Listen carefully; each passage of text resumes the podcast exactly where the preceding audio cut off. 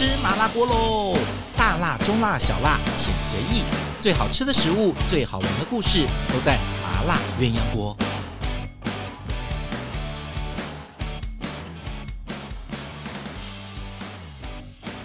Hello，欢迎大家收听我们今天的麻辣鸳鸯锅。又到了最近这个冬天要开始的时候，这两天是不是台北下雨？觉得很恐怖，觉得吓死人了。这个一下子好像冬天就来了。在这个时候，你最喜欢吃什么呢？我想你很喜欢吃火锅，对不对？我也是。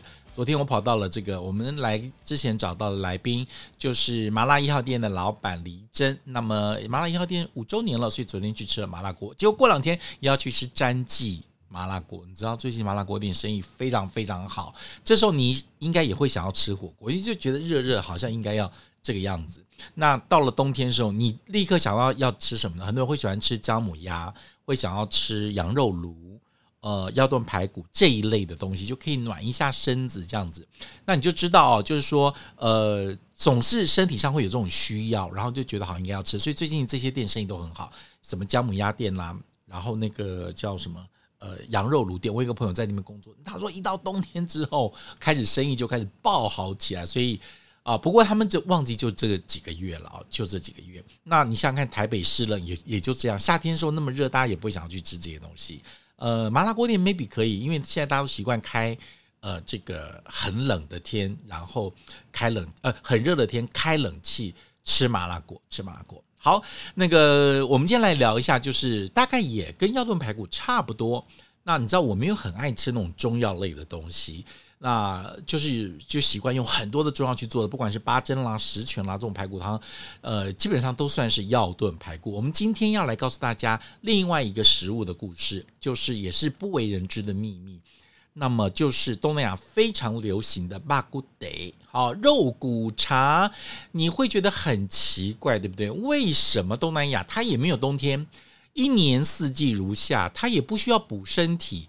它为什么需要吃这种药炖排骨呢？吃了一身热，不是很难过吗？所以呢，东南亚吃肉骨茶到底它的背景原因是什么？那肉骨茶里面居然没有茶，你知道吗？这个真的是一个不可思议的事情。待会我来告诉大家，为什么肉骨茶会在东南亚出现，以及为什么里面没有茶，它却名字里面有一个茶，真是不可思议。不过我们先来介绍一下，也是冬天另外一样非常好吃的食物，那就是爱饭团最近上架的这个 Miss V Bakery，就是网络评比第一名的肉桂卷。没错，冬天的时候吃肉桂卷配杯热咖啡，哇，那真是非常好的享受。如果你喜欢的话，记得上网去搜寻 Miss V，或者是到爱饭团我们这边直接网购，你不用到店里面去吃。然后它最近推出两款新的口味，以前只有四。这种口味现在有六种，这两款最新的一个是咖啡的，一个是 double 肉桂，就是重肉桂，所以这两个都是非常浓重的口味，又有咖啡，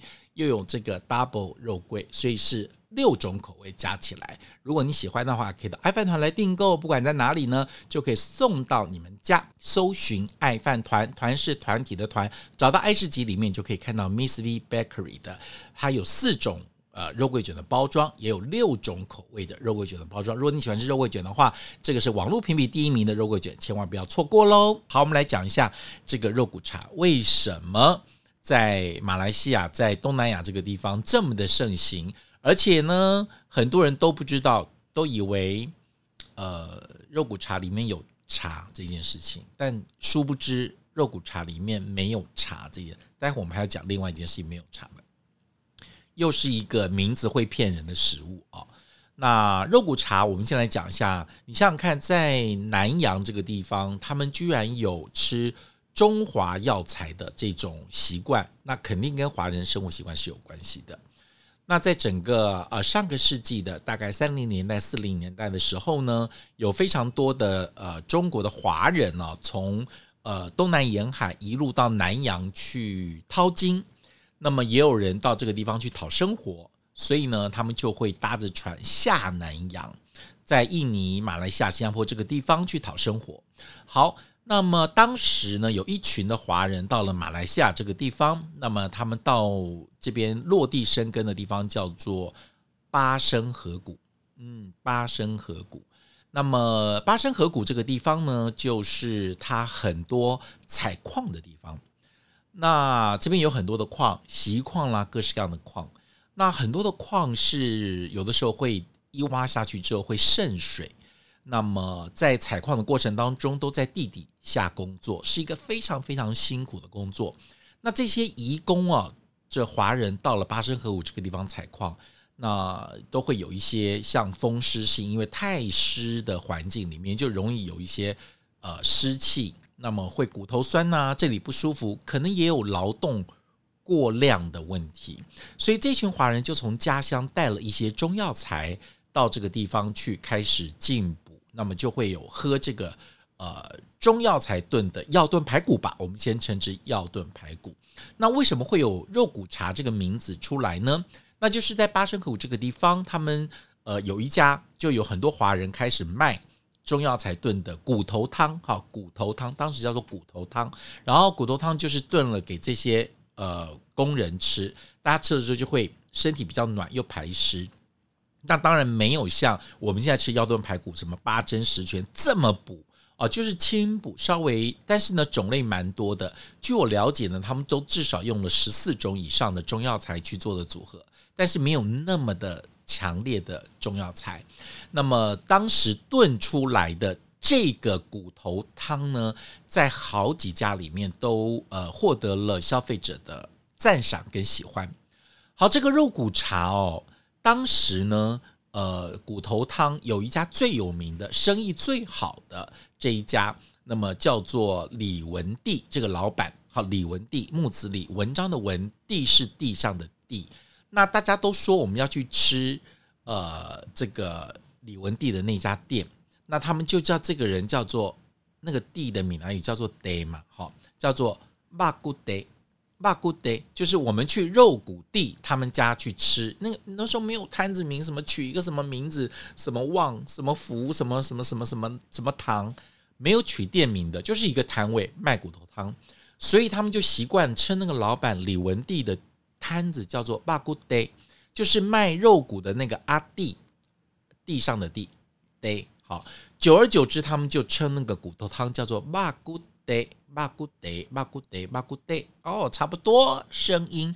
所以呢，肉骨茶的名字不胫而走。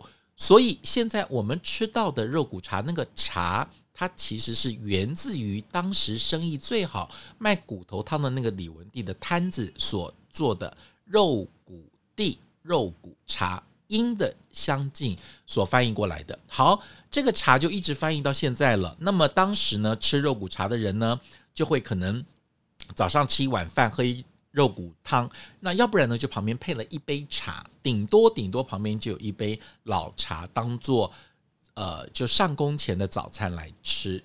呃，所以呢，肉骨茶从此开始风靡。所以呢，你说。呃，肉骨茶的发源地是中国也好，也对。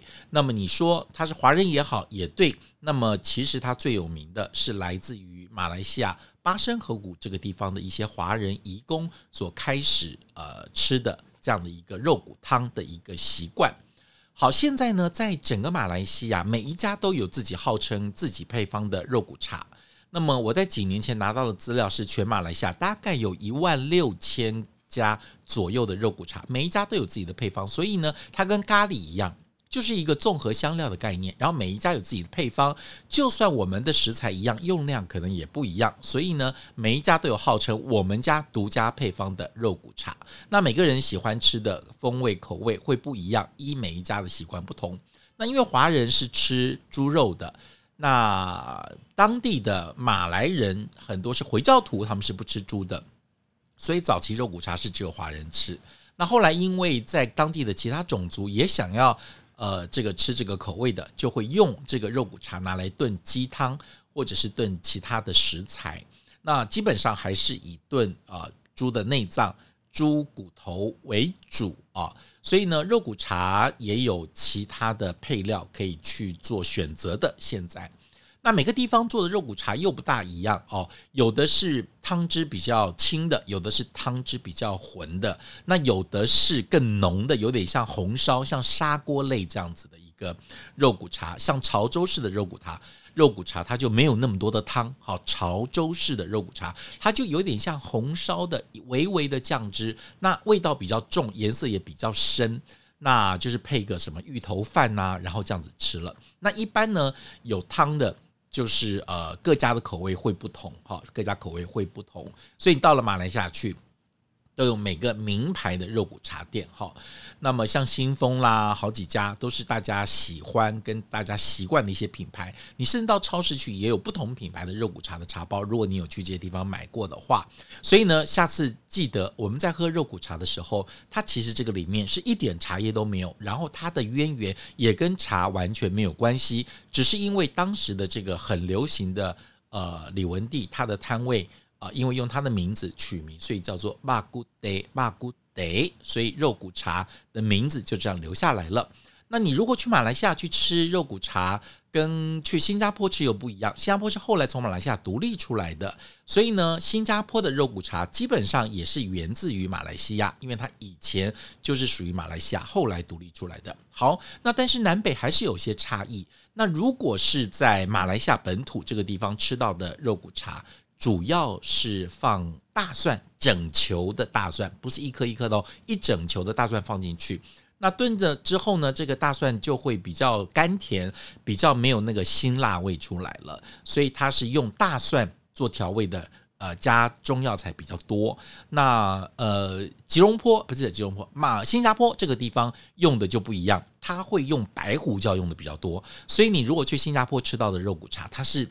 比较辣，因为它白胡椒比较多。那比较甘甜呢，就是马来西亚的肉骨茶。所以这两种风味也会不一样。那你在家里面炖的时候呢，你也可以加白胡椒粒，你也可以加一颗大蒜球，都会让这个风味好。但记住，他们做的肉骨茶里面并没有放酒。好，所以呢，在台湾你喝的很多的呃药炖排骨里面是有呃这个米酒或者是药材泡的酒。这样的一一个味道在里面，但肉骨茶里面是没有放酒，这是跟药炖排骨里面很不一样的一个地方。至于为什么没有酒呢？这个我要再去研究一下。好，我们今天就不讨论了。那至少知道了，今天我们知道这肉骨茶里面根本没有茶。好，那么还有一个食物也跟马来西亚有关的，也有茶，但为什么它的名字里面有茶，但东西没有茶呢？那就是沙茶酱。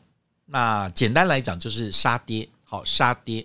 那你看沙爹的爹跟沙茶的茶是不是名字又很像了？好，我们先来讲一下沙茶酱。很多人都以为沙茶酱，呃，这个这个名字是中文，其实不是，它是从呃，应该是说它是从呃闽南语发音，然后去翻过来的哦。那呃，我们先讲一下呃，这个沙茶酱。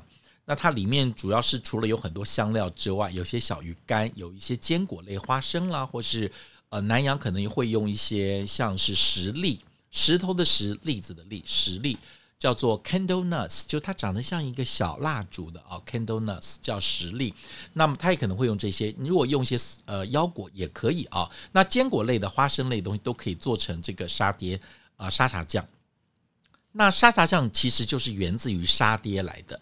沙爹最早呢，它沾的这个酱，我们就称之为沙爹酱。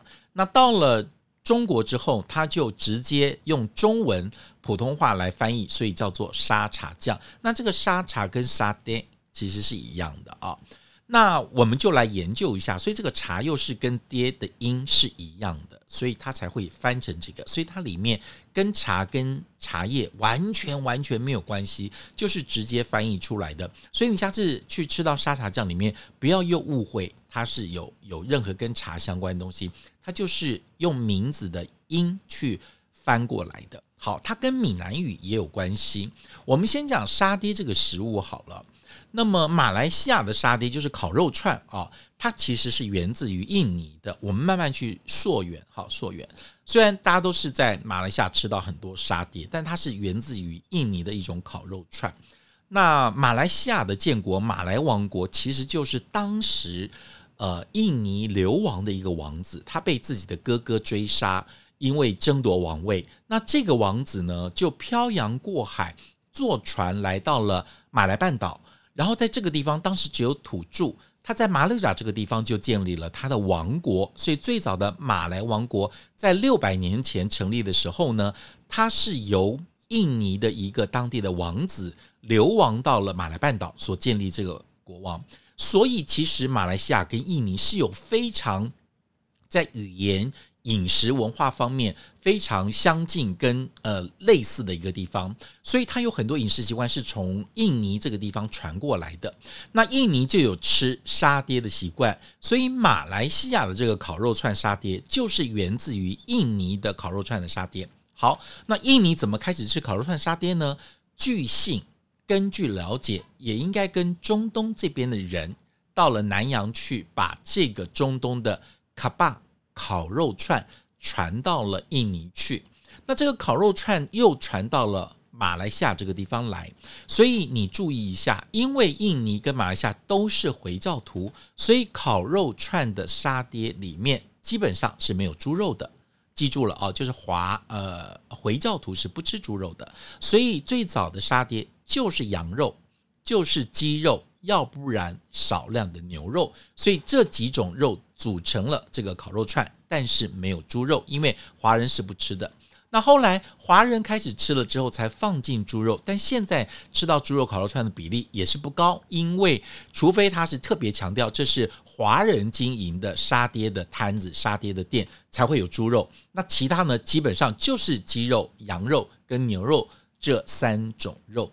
好，当时的烤肉串呢，就会配一个酱，他们就用当地的一些小鱼干啦、香料啦，然后坚果啦，自己做出了一个酱，所以跟配着这个烤肉串去做。那当时有很多华人到这个地方，为了讨生活，都是做小摊，所以开始也会加入卖这个烤肉串的这个这个呃行列。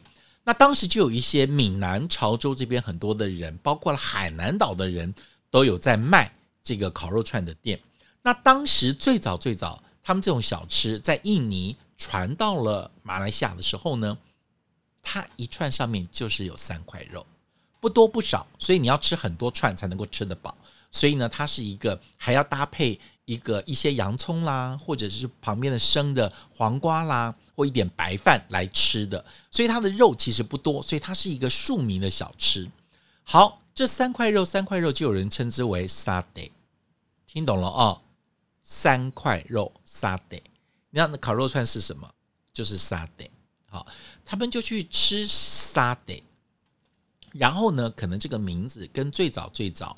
呃，中东传到印尼，印尼的话可能有点类似，所以到了马来西亚的时候，华人就称之为那个叫做沙爹沙爹，然后沾着这个烤肉串的这个酱呢，就叫做沙爹 sauce，就是沙爹酱。所以呢，最早的就是烤肉串配的这个酱叫做沙爹酱，然后华人到了南洋去，又把这个酱。带到了闽南，带回了华人的世界里面，他们就把这个沙沙爹酱囧，哎，闽南语怎么讲？好，算了，我不讲了，就叫做沙茶酱。所以一路从中东的烤肉到印尼的烤肉，一直到马来西亚的沙爹，一直到沙茶酱，呃，也叫沙爹囧，然后又到了华人，又变成沙茶酱。它是一路从。食材的演变，吃法的传播，一直到最后语言上的翻译，所以才出现了沙茶酱。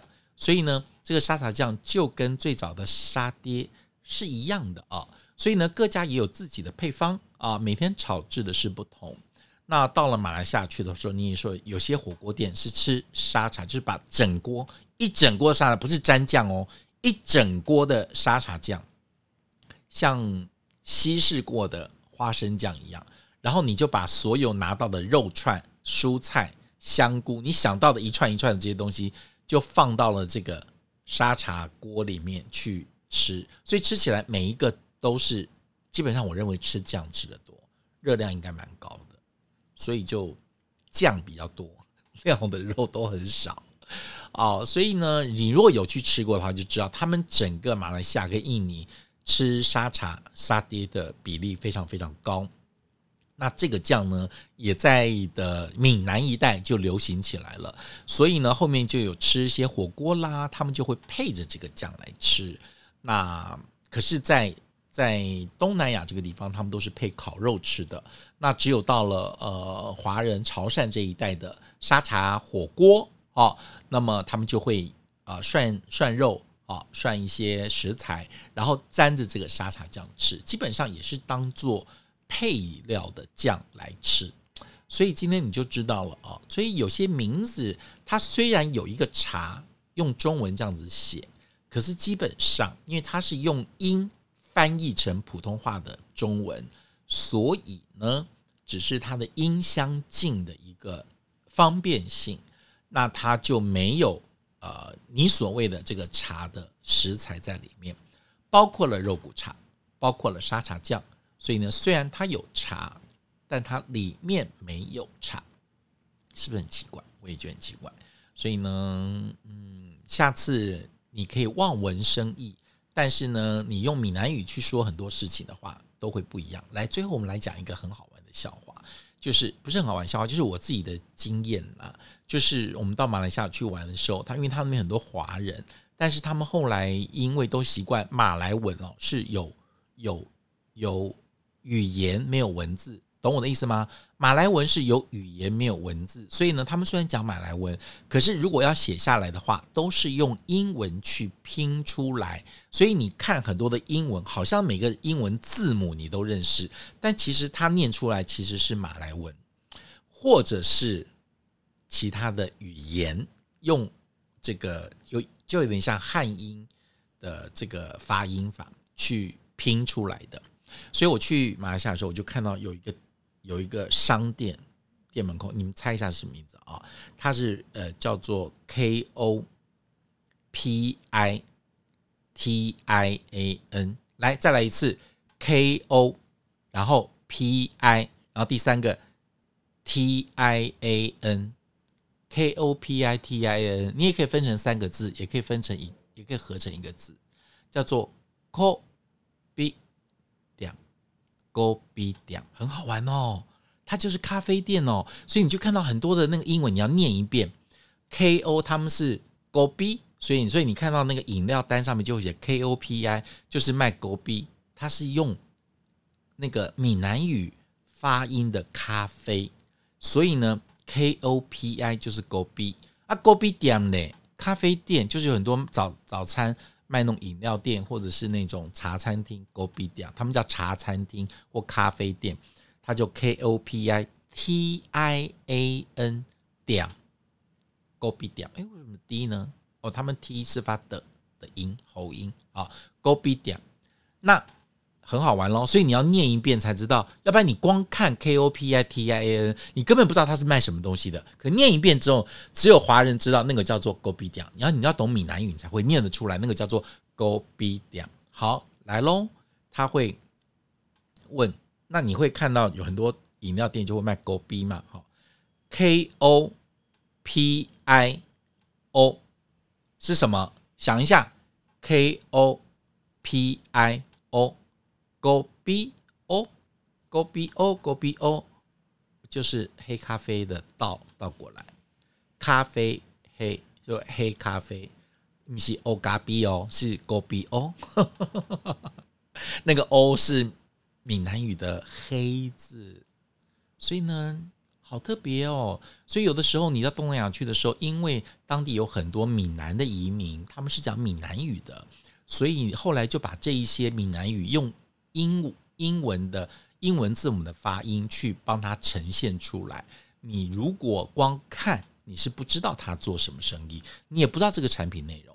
但是如果你用闽南语去念的时候，你就说哦，原来这个是 Kopi O，是 O 咖啡，O Kopi 哦，对对对，就是黑咖啡。所以下次去黑咖啡，你就知道叫做 Kopi O。所以你下次看到东西是就要念一遍，你光看是猜不出来他卖什么东西的。好了，我们今天的麻辣鸳鸯锅为大家讲食物的故事就到这边告一段落。如果你喜欢我们今天的节目的话，记得呃订阅，然后分享，然后记得呢要给我五颗星哦。我们下次再见了，拜拜。